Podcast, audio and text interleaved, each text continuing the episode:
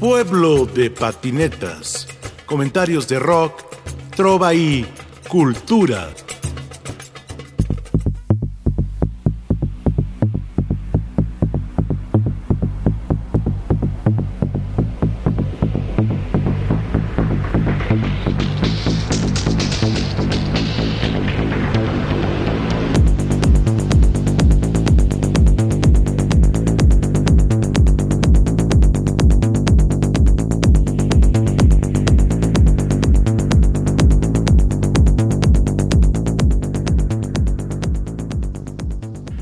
José Álvarez, él es cantante, instrumentista, investigador del sonido, de lo sonoro, del ruido.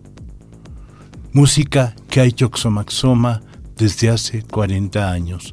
Lo tenemos en Pueblo de Patinetas y vamos a conversar con él sobre todo este tiempo, una gran experiencia.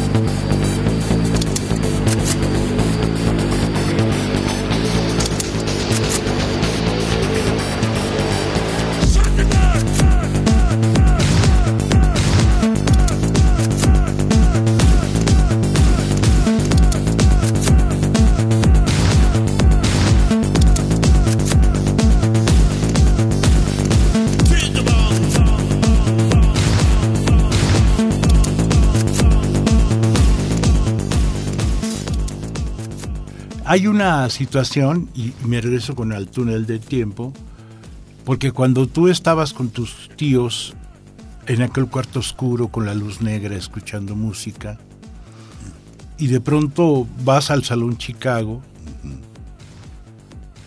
y ves toda una escena de los setentas, toda una escena del rock mexicano de su etapa, una de sus etapas más maravillosas. Exactamente. Más maravillosa pero eh, te vas acercando a partir de Tangerine Dream, de Van der Graaf Generator, a otros sonidos. ¿Tú a dónde fuiste a la secundaria? ¿Dónde estuviste en la secundaria? Luego entraste a bachilleres. Cuéntame, ¿cómo fue tu desarrollo musical ahí? En la, en la secundaria fue en la 122 República de Brasil. Esa secundaria está en el Coyol en la tierra de Ignacio Pineda. En la tierra de Ignacio Pineda, porque yo este pues vivía ahí en la Nueva Zacalco, que está a un lado. Que en ese tiempo era Barrio Bravo. Exactamente. Ah. Y eh, ahí, bueno, pues ahora sí que todo la, la los que estábamos dentro del gremio que nos gustaba la música, pues llevábamos los discos, llevábamos este, pues todos ahí nos los intercambiábamos. A un lado había una, una primaria y en la hora del recreo, pues ellos ponían su música, ¿no? Entonces nos organizamos, ¿qué onda? Pues vamos a decirle a la directora que nos dé chance de poner música para nosotros, ¿no? y la primera rola, la primera rola fue la este, el gran fon mirando hacia afuera. Todo ese rolón así, dices, ¿no? No, pues el puro alucine y ya, este, habían unos que, pues los que no les gustaba el rock, pues querían que las quitaran, ¿no? una rola muy, muy extensa, ¿no? Y nosotros felices, ¿no? Ya.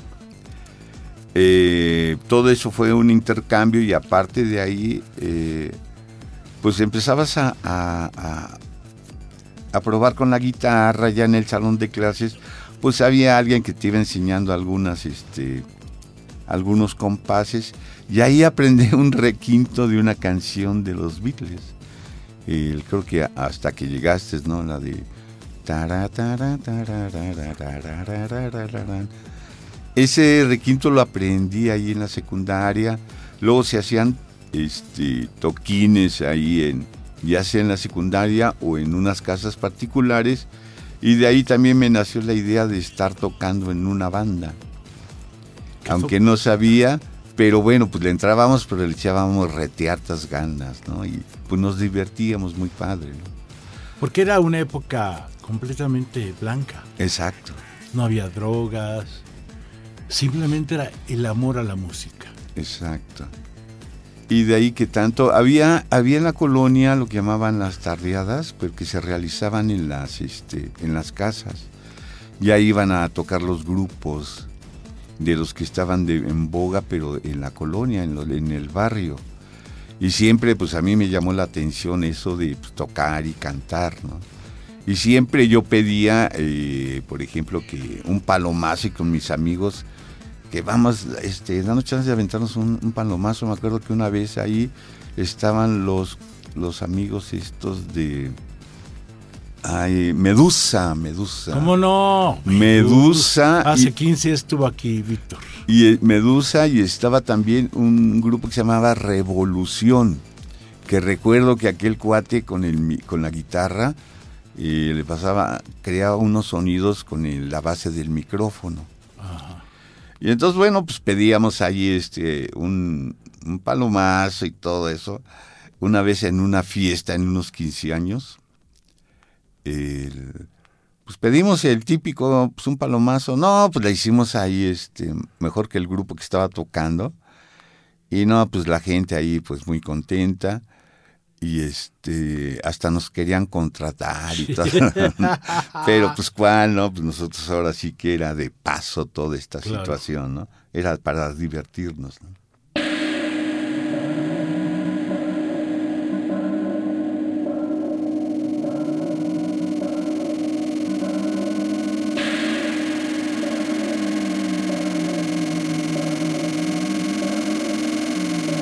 androide! ¡Es un maldito androide!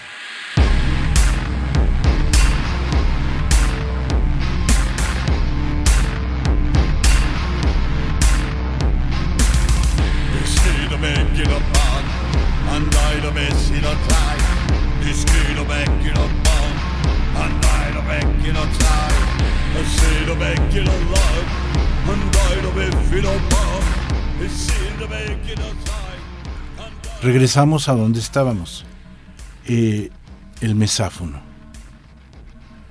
Y luego llega el trombatrón. El trombatrón, sí. El, ya vendrá Arturo, Arturo Romo sí. a conversarnos sobre el trombatrón. Pero cuéntame, ¿cómo Arturo descubre el trombatrón? Eh, como lo habías mencionado anteriormente en la Escuela de Inquisición, Sí, en el edificio de la Inquisición, en la, escuela, en la antigua escuela de medicina. Exactamente, ahí estaba Arturo eh, trabajando y vio que la gente de, llegó la gente de, de limpieza de la basura y en un camión estaban tirando muchas cosas. Entonces vio esto, el trombatrón era un... Una subestación un, telefónica. No, era un regulador de voltaje. ¿El regulador de voltaje? Sí, porque el trombatrón pues es una, una este, madera de, ¿qué será? Como unos 60 por 40, algo así, pero de encino muy, muy, muy potente, que tiene una placa me metálica, que tiene varios resortes y en la parte de arriba tiene también una, como donde se medía el voltaje, una palanquita y de ahí pues lo vio Arturo, ¿no? Y le llamó la atención y le dijo a las personas de, de la basura, ¿van a tirar eso? No, sí, lo vamos a tirar. Entonces él fue con la persona que era responsable y le pidió que se lo podían regalar. Dice, no, pues sí, órale, llévatelo. Pero fueron dos trombatrones. Uno pues estaba en perfectas condiciones y el otro pues nada más eran las puros, los resortes, ¿no? Y este y de ahí pues eh, Arturo Arturo lo comenzó a explotar, tocarlo de diferentes maneras y de ahí creamos pues varias canciones, una de ellas creo que le fue la primera que es el Unicornio 13, una de las primeras piezas que armamos porque antes nada más era pura improvisación.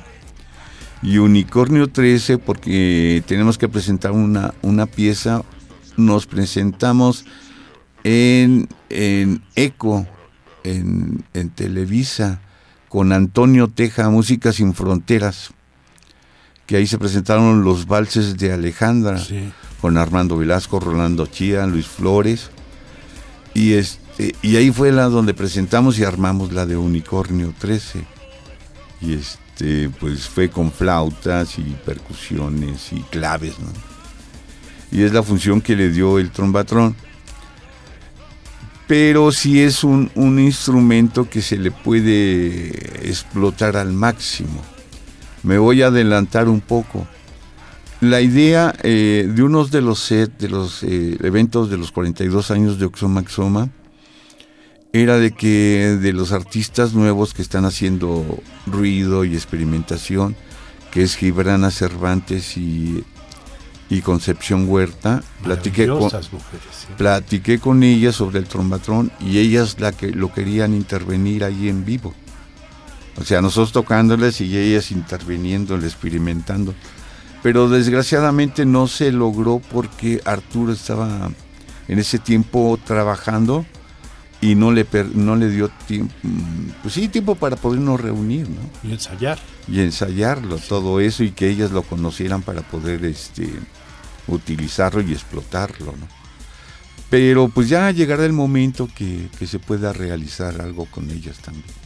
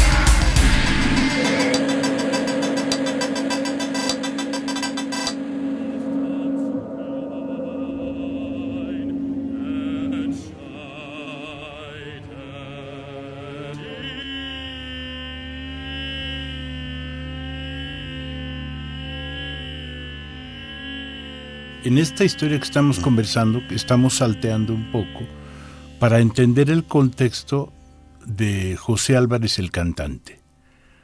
Porque sí, mucho trombatrón, mucho mesáfono, pero la parte fundamental, yo me acuerdo del concierto en el Museo de Antropología hace 29 años, 30 años. Con alquimia. Con alquimia. ¿Qué pasó? ¿Qué pasa? ¿Cómo vas descubriendo tu voz. Porque hay un rollo ahí.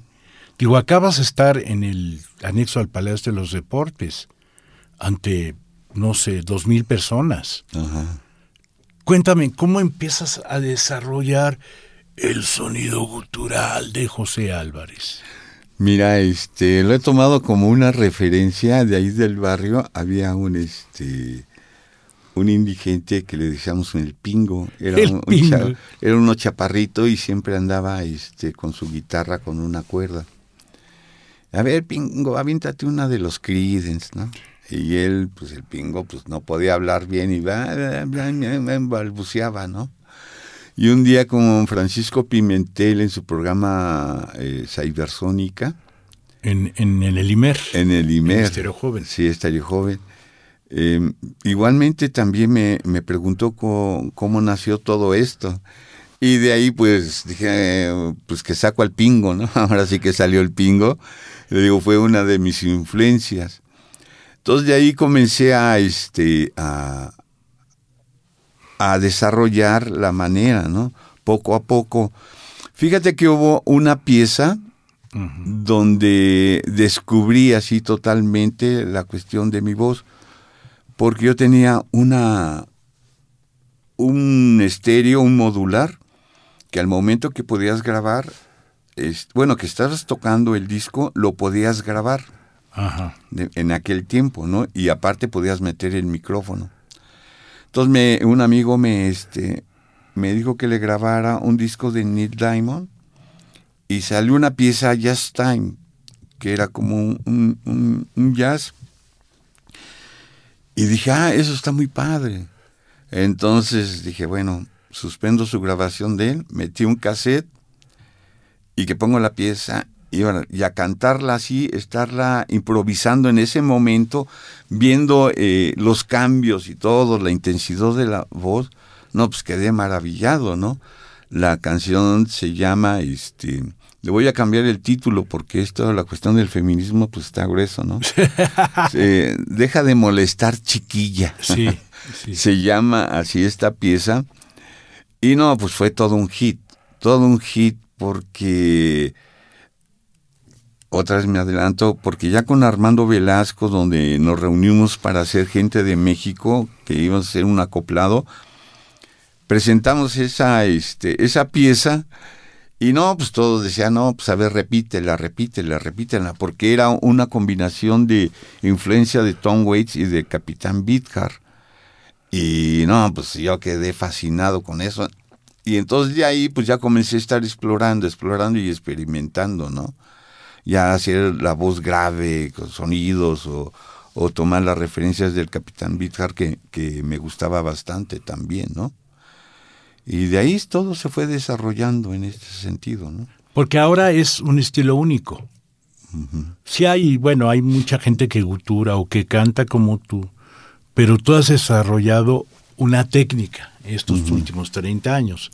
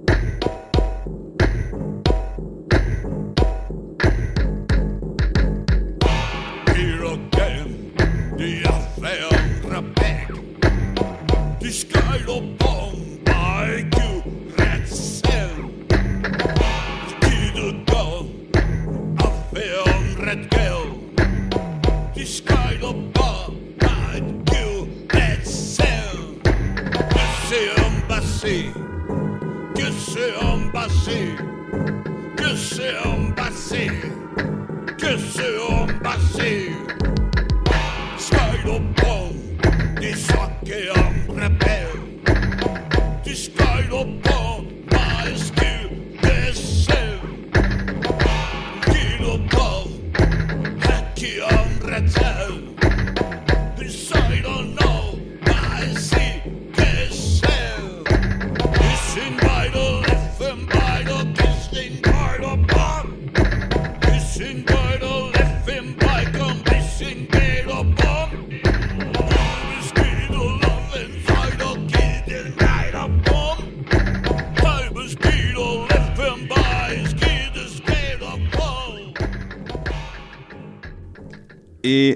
Encontramos, o sea, con la, con la música que estábamos desarrollando en aquel entonces, era muy, muy, muy rara, ¿no? Porque era el trombatrón, la voz y a veces algunos objetos, o el de Tefran 1927, ¿qué era esto? Pues era la fusión de un radio de onda corta con una televisión, donde se unían para el ruido blanco, entonces todo lo eh, todo el ruido blanco que producían, pues todo se manipulaba con las antenas, ¿no? Porque todo eso este producía unas frecuencias pues similares al telerim, ¿no? Sí, sí. Y este al teremin. Teremin, perdón, cambié la N por la, la N por la M. Pero este, entonces todo eso, pues la gente decía, bueno, ¿qué onda con, con estos cuates, no? Eh, sucedieron cosas maravillosas. Por ejemplo, estábamos en Casa del Lago con una exposición de, de Lilane Hall de unos esmaltes. Y nosotros estábamos en una esquina, ¿no? Y atrás de nosotros estaba una, una ventana y su cortina que tenía ahí. Tocamos y todo eso bien. Y se acerca una persona y nos dice, oiga, ¿cómo hicieron eso? ¿Cuál? Pues es que lo que estaban haciendo ustedes con todas las frecuencias, de repente las cortinas se estuvieron moviendo al ritmo que, que las frecuencias iban. Quiero saber cómo lo hicieron, o sea, de qué manera la coordinaron. No, pues nosotros quedamos sorprendidos, ¿no? Porque las cortinas estaban a nuestras espaldas, ¿no? No, pues todo es este la buena vibra, todo es magia, todo es este pues lo que tú este proyectas, pues es lo que produce al, al, al alrededor, ¿no? Eh, nombraste hace rato de que el tipo de música que realizamos no era muy, muy comercial o muy digerible, pero sí encontramos, encontramos a amigos que les encantaba lo que estábamos haciendo y que nos ayudaron bastante. Uno de ellos fue Francisco, Francisco Pimentel, eh, él conducía el programa de Cybersónica, la mariposa de obsidiana. Él hasta lo regañaron allí en su programa porque dice, oye, cada 15 días nos estás trayendo a Oxomaxoma. Y él, y él respondió, bueno, pues es el único grupo que está produciendo y me trae lo nuevo. Y también Naif Yebya en, su, en, el en el suplemento del periódico Uno más Uno, también, o sea, con él nos eh, apoyó bastante con sus artículos, ¿no?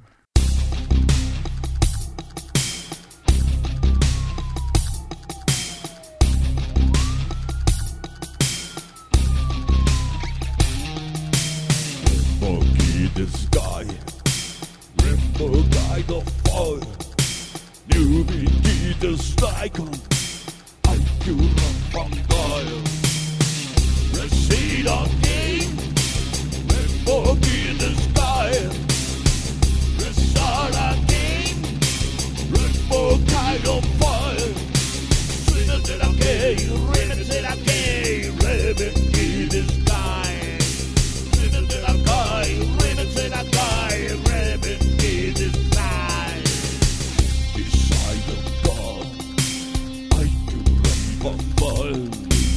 I do.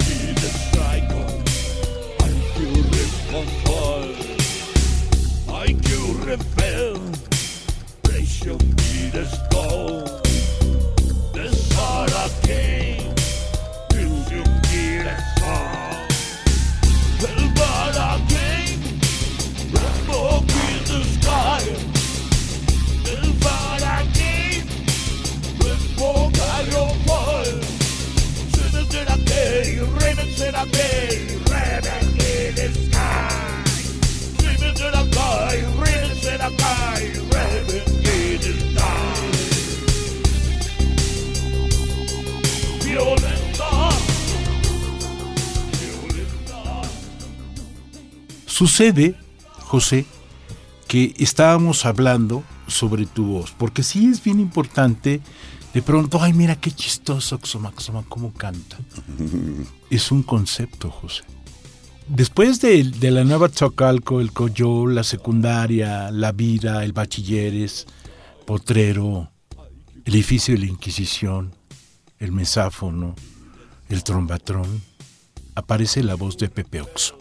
Pepe Oxo Maxoma, José Álvarez. Mira, eh, hubo una etapa muy, muy, muy productiva. Eh, estábamos trabajando al mismo tiempo que era con Vectores Coplo, En 1986. la banda que era de este de Carlos Alvarado, tecladista de, de Chuck Moll, y que en paz descanse nuestro No, amigo Charlie. ¿Cómo le extrañamos? Sí, la verdad. Estaba con, con Vectores Coplo, estábamos con Alquimia tocando y con Oxomaxoma. Entonces, si te das cuenta, son estilos diferentes. Entonces, eh, Vector, pues una cuestión ya más marquera, más industrial. Y con Alquimia una cuestión ya más étnica, más etérea. Y todas las loqueras de Oxomaxoma. ¿A qué voy con esto? Que la diferencia de esos este, estilos, o sea, no es este, vanidad ni nada, pero sí nos ayudó mucho a desarrollar la intuición musical. Sí, porque quiero Ah. decirte que tú eres autodidacta. eres autodidacta, pero eres un investigador del sonido. Eh, sucedió ahí que estábamos grabando el, el disco de Vector Scopro y iba a tocar una, cantar una canción este, el cantante de Kerigma Sí. y no llegó. Y me dice, Carlos, ¿te avientas? Le digo, pues órale, adelante. Fue tanta mi, mi prendidez y cómo sentí la, la rola, que este, al mismo que la, que la estaba cantando también le estuve metiendo coros. Y entonces, o sea que eh, esa vez estaba Alex Eisenring ahí y metió una guitarra que parece una, tam- una marimbita, ¿no? Y Prisioneros creo que se llama la rola. Que la portada es impresionante de ese disco. Exactamente. Es impresionante, porque es un grabado del papá de Carlos Alvarado, de Carlos Alvarado Lanca. Y la canción se llama Represión, pero la portada del disco es una represión en un grabado. Exactamente, exactamente. Y creo que de- del trabajo de Carlos Al- Alvarado, este de Vector Scopro, creo que fue uno de los primeros CDs que se produjeron en México. Entonces, estando con eso, con Alquimia también, cuando grabamos lo de la Coatlicue, nos, este, nos invitó ahí a, a, a grabarlo en su departamento porque tenía su estudio. Y nos dice, no, pues si quieres, este, pues les paso una copia para que vayan estudiándola, ¿no? Y Arturo y yo nomás nos, nos quedamos viendo y le decimos, no, pues sabes qué, cómo va, ¿no? Y así como va, pues la sacamos porque, te digo, eh, desarrollamos esa intuición por dónde tenemos que ir y el estilo. Y así mismo con Oxomaxoma.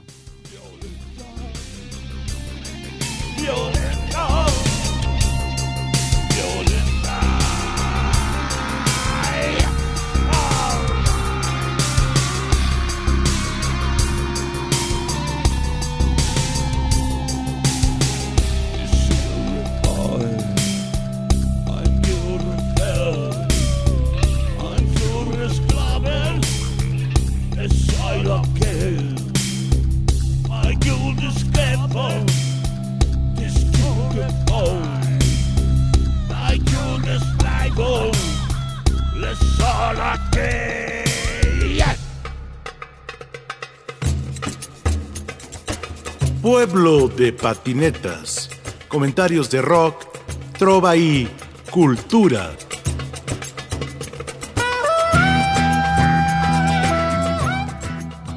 En la grabación de la entrevista, desde Ciudad Gótica, Guillermo Lagarda Trillo.